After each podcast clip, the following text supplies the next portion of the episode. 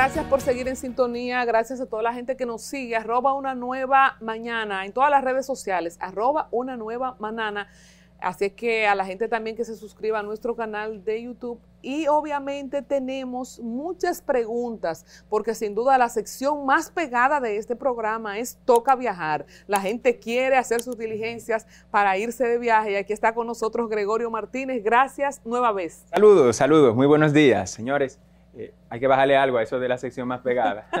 Recuerda que un equipo de gente celosa hay mujeres, donde hay mujeres no se puede hablar así. No, no, mira, aquí estamos claros, aquí estamos claros contigo, tú eres el que te está comiendo tus redes y la gente Gregorio ya está mandando sus preguntas. Sí, siéntase libre a través de nuestras redes, arroba una nueva manana. Usted puede mandar sus preguntas para Gregorio Martínez. Algunos cambios han sucedido, hemos cambiado de estatus. No sé por dónde tú quieres que empecemos, pero tú dijiste hace una semana o dos semanas que estábamos calientes en el Departamento de Estado, pero eso cambió. ¿Qué pasó? Bajamos un punto, señores, bajamos un nivel.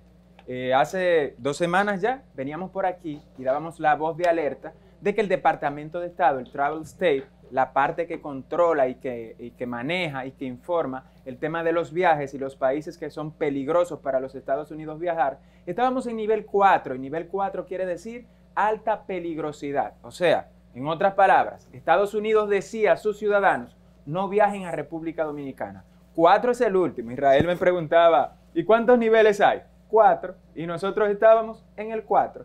Así que esta semana que pasó, bajamos un punto en cuanto al tema COVID, en cuanto a inseguridad, seguimos ahí, estamos en tres. Tres no es bueno, pero ya eh, como que la cosa se suaviza un poco. ¿Tiene que ver esto con las nuevas medidas del gobierno? Claro que sí, porque Estados Unidos le da seguimiento muy de cerca al tema de las medidas. Cuando ellos ven que los países toman medidas en cuanto a lo que ellos recomiendan, entonces ellos ejecutan una acción. Y ya estamos en nivel 3. 3 no es bueno, pero es mucho mejor que el 4. Y eso nos puede ayudar mucho en cuanto al tema migración, porque pudieran, señores, flexibilizar un poco las restricciones que tenemos en la embajada.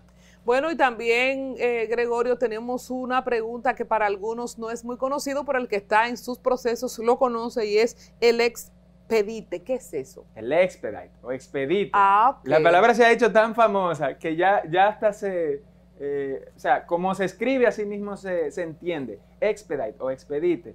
Si usted traduce al español del inglés la palabra expedite o expedite, como se escribe, le va a dar aceleración o aceleramiento.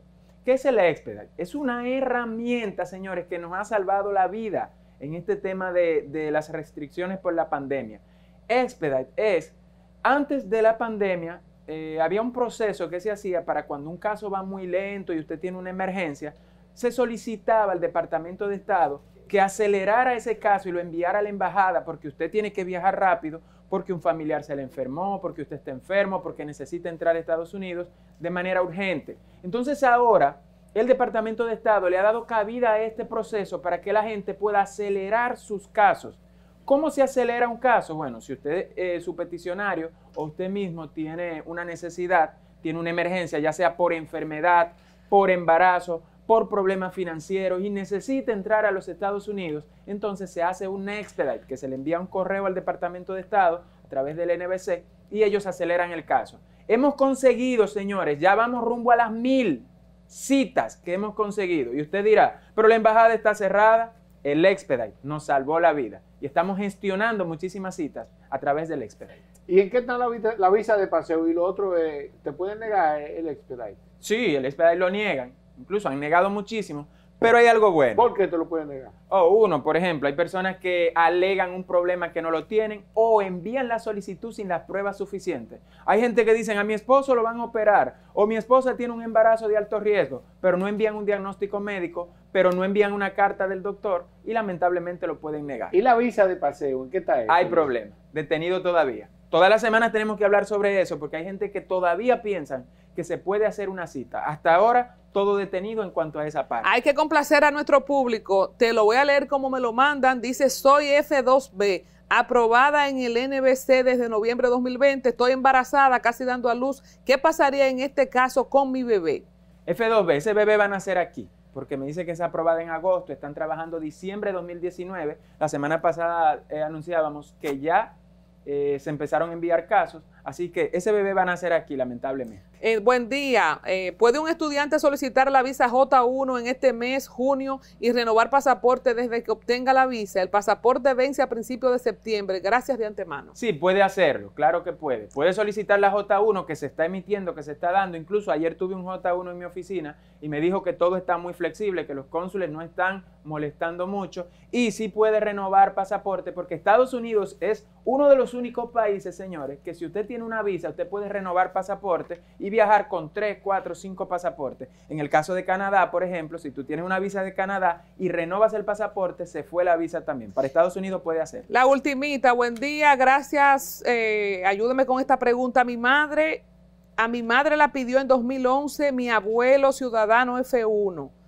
ella no me llevó a la entrevista porque yo tenía 23 años en 2019 cuando se aprobó. Llevó a mi hermano de 17 y a los dos le dieron la residencia y el cónsul le dijo por qué no me llevó. Ella dijo por la edad. Él dijo que tenía abierto el caso y todavía lo está. Actualmente tengo 25 años. ¿Hay posibilidad de seguir con el caso y que me den la residencia? Ay, ay, ay, ay.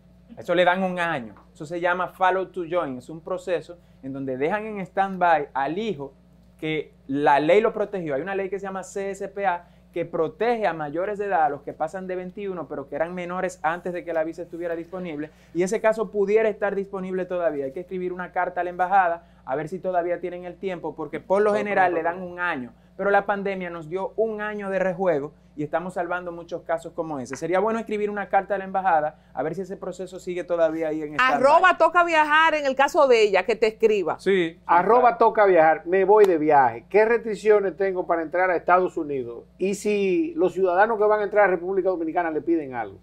Hasta ahora no se está pidiendo nada a los que van a, República Dominicana. Los que no le están pidiendo nada al que mm, viene. Yo no he, escuchado un anuncio de que hay prueba de COVID. La estaban haciendo aleatoria. En cuanto a las restricciones para entrar a Estados Unidos, su pruebita de COVID, señores, eso es no negociable. Tres días antes, los CDC no juegan con eso. Pero hasta ahora no se exige vacuna.